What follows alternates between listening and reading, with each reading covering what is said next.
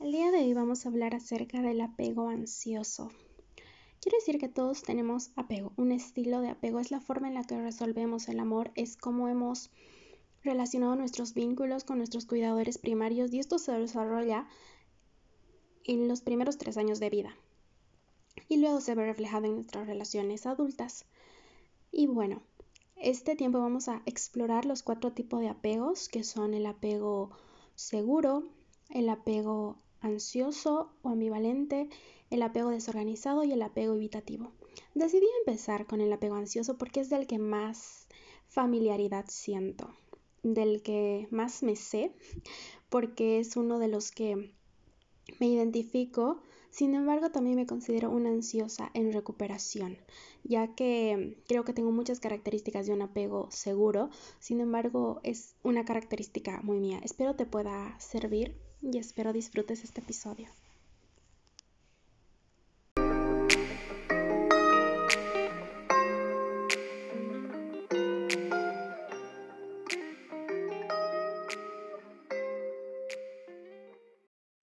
Y bueno, para las personas que no me conocen, mi nombre es Ángeles, soy psicóloga y en este espacio comparto temas de salud mental y amor propio, tal como lo dice el nombre, literalmente.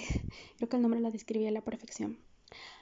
Y saben qué, les quiero contar que yo generalmente grabo los podcasts en la noche porque tengo vecinas que ponen música que hace temblar las ventanas y también perritos. Entonces son bulliciosos, aunque no son míos, pero son súper bulliciosos. Y he estado intentando grabar. Sin embargo, aún así hacen ruido. Ahorita están no sé, creo que una reunión de muchas personas porque escucho voces muy, muy fuertes riendo y así. No sé si en, ese, en esos segundos que me callé han escuchado, pero escucho muy fuerte. Sin embargo, no quiero seguir posponiendo el tema de grabar este episodio. Vamos a hablar del apego ansioso. Decidí empezar por este tipo de apego porque, como les decía en el principio, es del que siento más familiaridad. Más familiaridad porque es el estilo de apego con el que más me he identificado al menos este último tiempo. Y ya había avanzado en la U, o sea, les quiero decir que realmente el tema de apego ya lo había llevado en la universidad, se me hacía familiar, pero no le había prestado tanta atención. Sin embargo, cuando decidí compartir esto en el podcast y en terapia me empecé a dar cuenta del estilo de apego de mis pacientes, me metí así como de lleno a investigar, así que sé. Les quiero contar que estudié al respecto y me pasé leyendo y escuchando mucho, así que aquí ya resumidito como para que puedan entender, se los voy a explicar.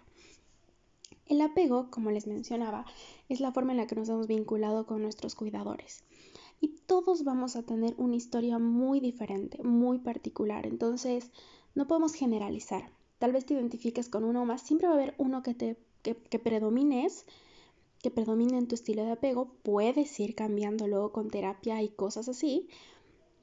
Sin embargo, em, van a ser muchas características y muchos factores. Y en específico, los primeros años de vida. Quiero aclarar que no hay que satanizar, no hay que decir como, oh no, esto es súper malo, pobrecitas las personas, o sea, no. No hay que satanizar ni juzgarnos ni ninguna de estas cosas, ya que hay que mirar con compasión. Quiero que te imagines en este momento a ti desde que naciste hasta tus tres años. O a un niño, si conoces un sobrino, si eres papá, mamá de un niño, una niña de cero, cero años a tres añitos. ¿Cómo le podrías decir, tienes que vincularte de esta forma? Es la forma en la que tu niño, tu bebé, tú de chiquito, de chiquita, ha tenido que vincularse con los demás, cómo ha interpretado las cosas. Entonces no se trata de satanizar, ni de creer que es súper malo o ay no, qué pena, no. Esa mirada la verdad es que en lo personal me choca mucho, sino que se trata de hacernos responsables y de saber que esto forma parte del niño interior que tenemos, de lo cómo hemos interpretado las cosas y eso no está mal, ¿sí? Y que sí se puede trabajar.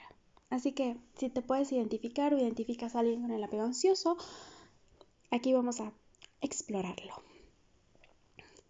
El apego ansioso surge del miedo a la separación. Lo que pasa es cuando los papás han estado y no han estado disponibles. ¿A qué me refiero con que han estado? O sea, han estado en momentos con el bebé, pero luego se iban. Puede ser por trabajo, por, no sé, porque no estaba en un buen momento.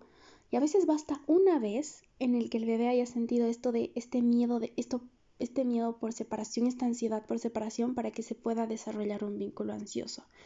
Este miedo al abandono. Algo que yo pensaba cuando investigaba específicamente sobre el ansioso es que un bebé no interpreta, de hecho hay todas unas etapas del desarrollo según Piaget, entonces hasta cierta edad no interpretamos las cosas como el término abstracto, ¿no? No interpretamos eso, sino entonces un bebé cuando lo dejas o lo dejan por unos momentos o cual sea la situación, el bebé lo interpreta como me está dejando y tiene ansiedad por separación, por abandono. No es, ah, bueno, mi mamá está yendo a trabajar y va a volver. No, no lo interpreta de esa forma. Entonces se percibe como algo súper violento, no súper fuerte, me está dejando. Y esto genera una ansiedad en el bebé y así se va desarrollando en su vida. Y en su vida adulta tiene miedo al abandono. El apego ansioso, su raíz es el miedo al abandono, miedo a que me dejen. Y esto te empiezas a dar cuenta con terapia. Solo, ya sé que suelo decir mucho esto, pero realmente es verdad. O sea, las cosas que yo he aprendido fuera de estudiar psicología ha sido mucho de mi proceso. Yo me he cuenta que este tema de desarrollar un apego ansioso era porque mi mamá iba a trabajar. Entonces mi mamá iba a trabajar y me dejaba con mi abuela. Y cuando me dejaba con mi abuela, lo que pasaba era que ella se iba, pero para que yo no llore, yo me acuerdo, bueno, no me acuerdo ya, solo me acuerdo ya cuando era un poquito más grande que enganchaba mi ropa con ella con ganchos, no sé si conocen los ganchos, pero el punto es que enganchaba mi ropa y ella me dejaba dormida y se iba a trabajar. Y eso me causaba ansiedad y lloraba, mi abuelita decía que lloraba mucho. Y yo creo que por ahí ha ido desarrollándose mi, mi apego ansioso, ¿no? Por la sensación de separación que yo sentía cuando mi mamá se iba a trabajar. No lo sentía como, ah, se está yendo a trabajar, sino me está dejando. Y eso puede pasar en muchas circunstancias. Trabajo, incluso tener un mal día. Y así se va desarrollando este tipo de apego. Tienen, tenemos un miedo al abandono terrible. Tienes miedo a que te dejen. Y como tienes miedo a que te dejen, constantemente te preguntas, ¿todavía querrá estar conmigo? ¿Me quiere? ¿Todavía le pareceré bonita? ¿Todavía le gustaré? E intentas ser perfecto o perfecta para la otra persona.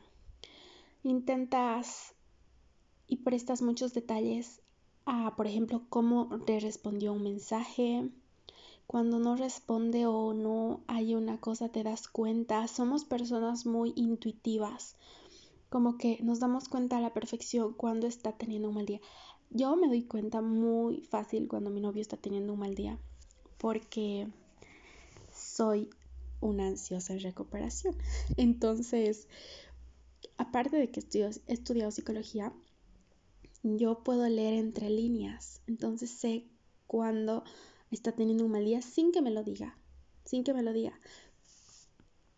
Y esto es porque he desarrollado este apego, que como tienes tanto miedo a que te dejen, miedo a no me dejes, miedo a esta separación, lo que pasa es que te vuelves una persona que constantemente necesita una reafirmación del otro. Eso significa que las personas ansiosas tendemos a necesitar que la otra persona, la pareja, te reafirme, que te diga que no te va a dejar. Y sé que a veces esto puede sonar como, ay, o sea, ¿no? Pero realmente es algo que sí se necesita, se necesita comunicación y seguridad. Su mecanismo de defensa es como estar en alerta, porque la ansiedad lo que hace es ponerte en alerta, no pone en alerta tu, tu cuerpo, tu cerebro de algo puede pasar, estamos en peligro.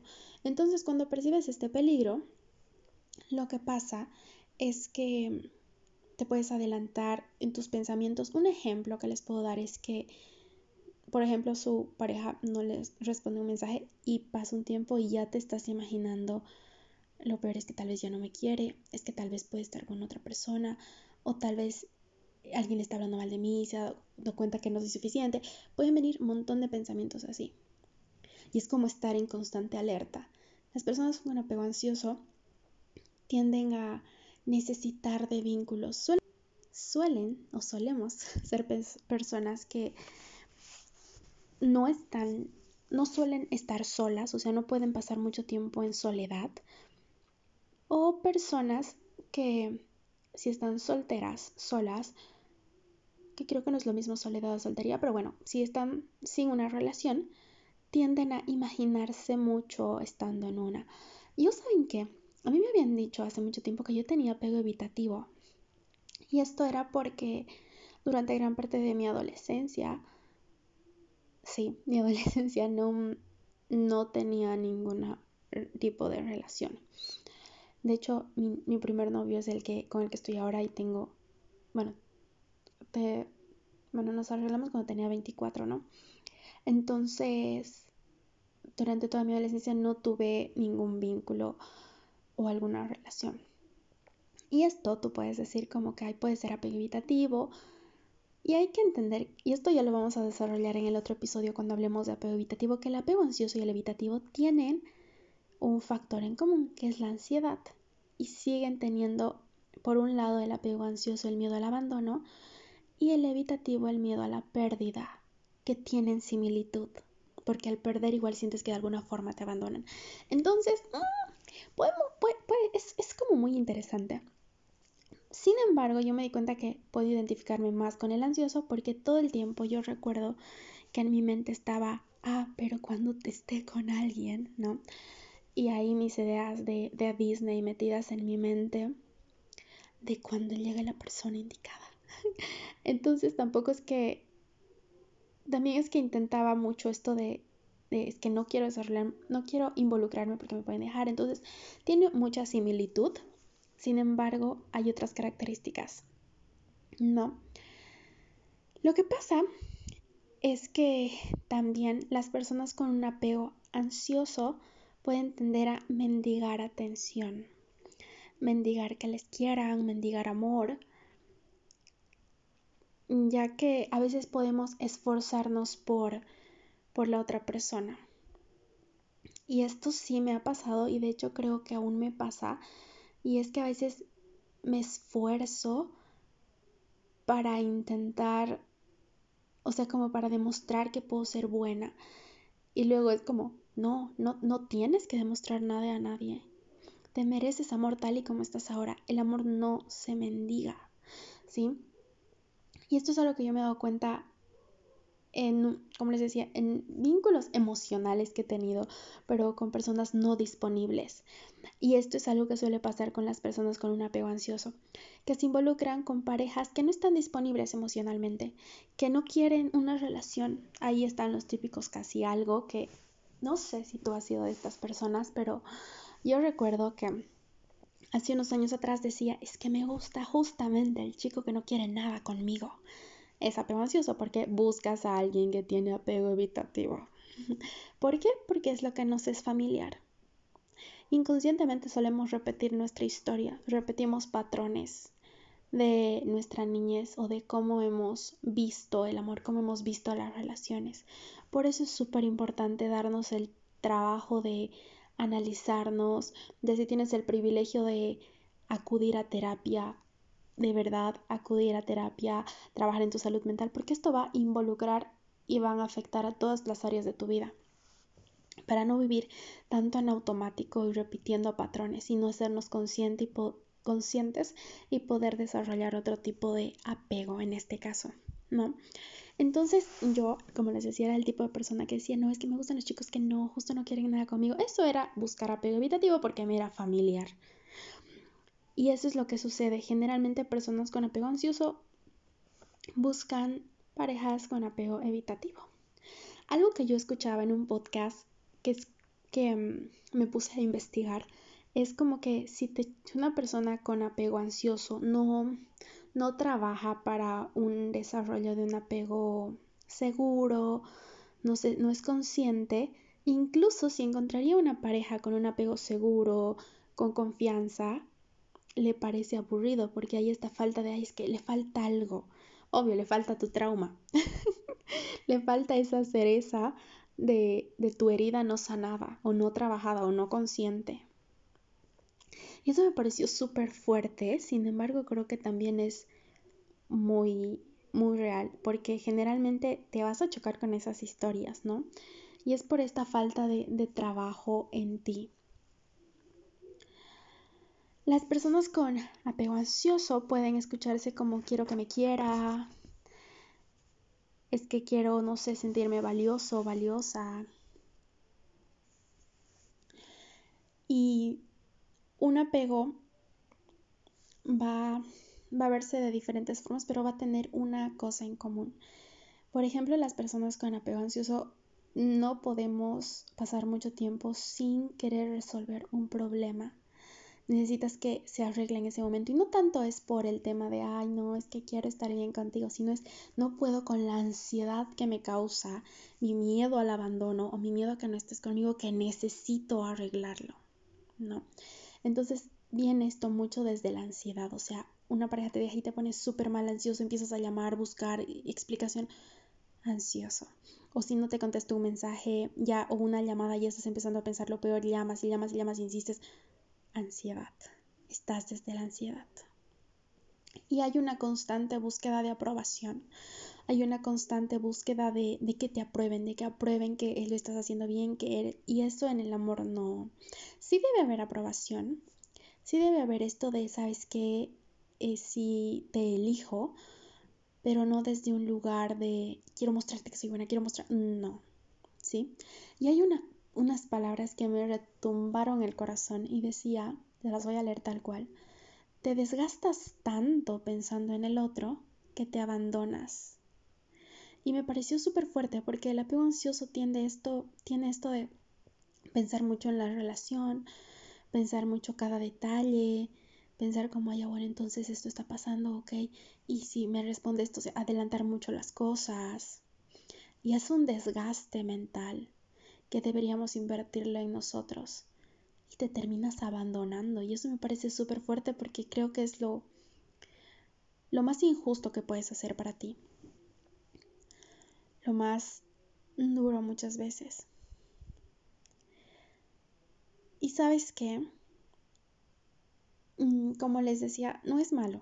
No es malo tener este estilo de apego. Es como te has aprendido a relacionarte. Pero si te sientes identificado, identificada, vamos a irnos a qué podemos hacer. ¿Qué podemos hacer si yo creo o ya sabía o medio me di cuenta o me di cuenta que tengo un apego ansioso? Lo primero siempre es hacerlo consciente, o sea, identificar que tienes esto y decir, oh, bueno, así me desarrollo. Mm. Muchas veces el apego ansioso también se puede ver como necesidad que la otra persona te calme. Es como que tu mundo es tu pareja o es una parte demasiado, demasiado importante en tu vida. Y eso no está mal, pero puede llegar a afectarte cuando tú no eres tu prioridad. Entonces, ¿qué hay que hacer? Comunicar, hablar. ¿Sabes qué? Mi novio no sabe, pero yo estoy demasiado, demasiado agradecida las veces que, no sé, no me responde por, no sé, todo el día. Y luego me explica y me dice, ah, es que sabes que estaba haciendo tal cosa, y me tranquiliza mucho porque porque calma esa vocecita de mi ansiedad. Entonces la comunicación es súper importante en ese tipo de apego. E incluso si puedes darle, decirle, y sabes que escuché un podcast a tu pareja y decirle, y me di cuenta que creo que tengo este tipo de apego y no sé, puede ayudarte. Y si estás con una pareja ansiosa o que crees que puede tener este tipo de apego, la comunicación es importante, que puedas explicar estas cosas o sabes que a veces no me siento bien y no puedo responder o algunas veces tengo que es importante la comunicación. También es importante el trabajar mucho en, en sí mismos, ya que a veces como esto que les decía, que piensan tanto en la otra persona que se abandonan. Entonces es importante desarrollar mucho autocuidado, mucha autoestima, desarrollar mucho este amor propio, no del que tanto hablamos. Mm, y llegar a desarrollarlo de tal modo de que sea bueno. Conmigo, contigo soy feliz, pero conmigo misma también soy feliz. Así que la otra persona no sea como que todo tu mundo. Sí va a ser una parte súper importante, claro que sí, está bien, pero no la principal ni quienes va a determinar absolutamente todo en tu vida. Entonces, trabajar en la autoestima, en el apego ansioso es súper importante. Y en realidad en todas las áreas, ¿no? Pero en el apego ansioso es bien importante trabajar en el autoestima. Reforzar la seguridad con sí mismos. Ya que esto es calmar un poquito al niño, a la niña interior que tienes y que tiene mucho miedo al abandono. Esto se llama automaternarte, autopaternarte, que es saber que tú puedes ser tu propio papá, tu propia mamá esto suena a veces un poquito raro, pero es importante que puedas saber de que, ok, tengo una niña interior que se pone ansiosa porque se siente así. Entonces, así suena loco, de verdad, así suena como, ay, ¿qué estoy haciendo? Y yo lo empecé a practicar hace, no sé, un montón de tiempo y es como, ok, Angie, tranquila, estamos bien. A mí me decían Marianita de niña. Entonces es decirte, como a ti te decían de niña, así como que en mi caso, ¿no? Marianita, estamos bien, estamos bien. Porque en nosotros habita todas esas versiones, todas las que hemos tenido en la edad que tengamos. Entonces, es importante cuidar un poquito y calmar a esa niña ansiosa, ese niño ansioso y aprender a escoger la soledad. Esto es algo que sí se sugiere hacer en este estilo de apego, ya que algo que evitan mucho, evitamos mucho es la soledad. Así que aprender a escoger la soledad. Eso es súper importante, date el chance de, de estar contigo, de estar solo, sola. Y es importante también aceptar tu historia, que no hay nada malo en tu forma de amar, y que puedes construir un apego seguro, pero esto empieza contigo, empieza a construirlo contigo. Y relajarte. Este era un, un, ¿cómo se dice? Una de las formas en las que el apego se trabaja es relajarse, sino no tomarte tan como la necesidad de tu pareja, así como relajarte. No pasa nada si no hablaron una tarde o unas horas tranqui, todo va a estar bien. Y dedicarte tiempo para ti. Cultivar una relación contigo. Pasar tiempo contigo. Saber que una persona no va a venir a solucionar tu vida, sino que tú tienes que hacerte cargo. Y de descubrir todo lo que significa todo lo que significa tu historia, lo que significas tú. Y bueno, como siempre, terapia. La terapia ayuda un montón de verdad en estos procesos porque te das cuenta de muchas cosas. Entonces, así también se va hacia un apego seguro. Aprendes a confiar, aprendes a irte por otros lados. Yo recuerdo que em, hace unos años, aparte de que me chocaba con personas que no estaban disponibles, y decía estas cosas que les comentaba, recuerdo que yo me ponía muy, muy, muy ansiosa cuando no me respondían los mensajes. Pero así, terriblemente ansiosa a nivel de llorar y no se lo decía a la otra persona. Pero no se lo decía porque tenía miedo a que, porque soy muy intensa o muy no sé qué, me deje. O ni siquiera estaba conmigo, ¿no? Pero como que me deje de hablar o algo así. Pero me ponía a nivel ansiosa de llorar literalmente llorar. Y mm, actualmente no soy así, no soy así para nada. Bueno, no para nada. En algunas situaciones sí necesito que me respondan, pero en general no. Entonces sé que es, son cosas que puedes ir trabajando. El calmar a tu niño interior, a tu niño interior igual es de verdad de las herramientas que yo me encanta porque te vuelves alguien mucho más compasivo, compasiva contigo y con tu historia y con lo que significa.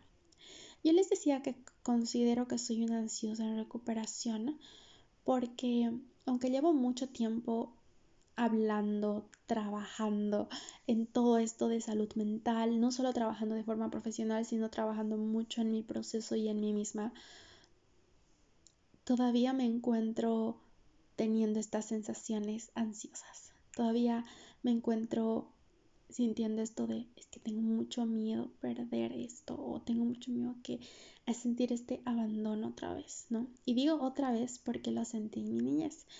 Y cuando estás con personas o te encuentras con vínculos de personas no disponibles, refuerzan esta herida, refuerzan esta herida de, ¿ves? Si te dejan, ¿ves? Si.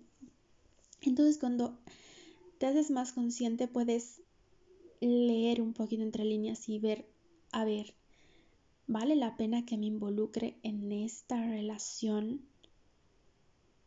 Y a veces tenemos esto de no, el enamoramiento, no, o sea, como que nadie elige de quién se enamora, y, pero sí, en realidad sí puedes elegir.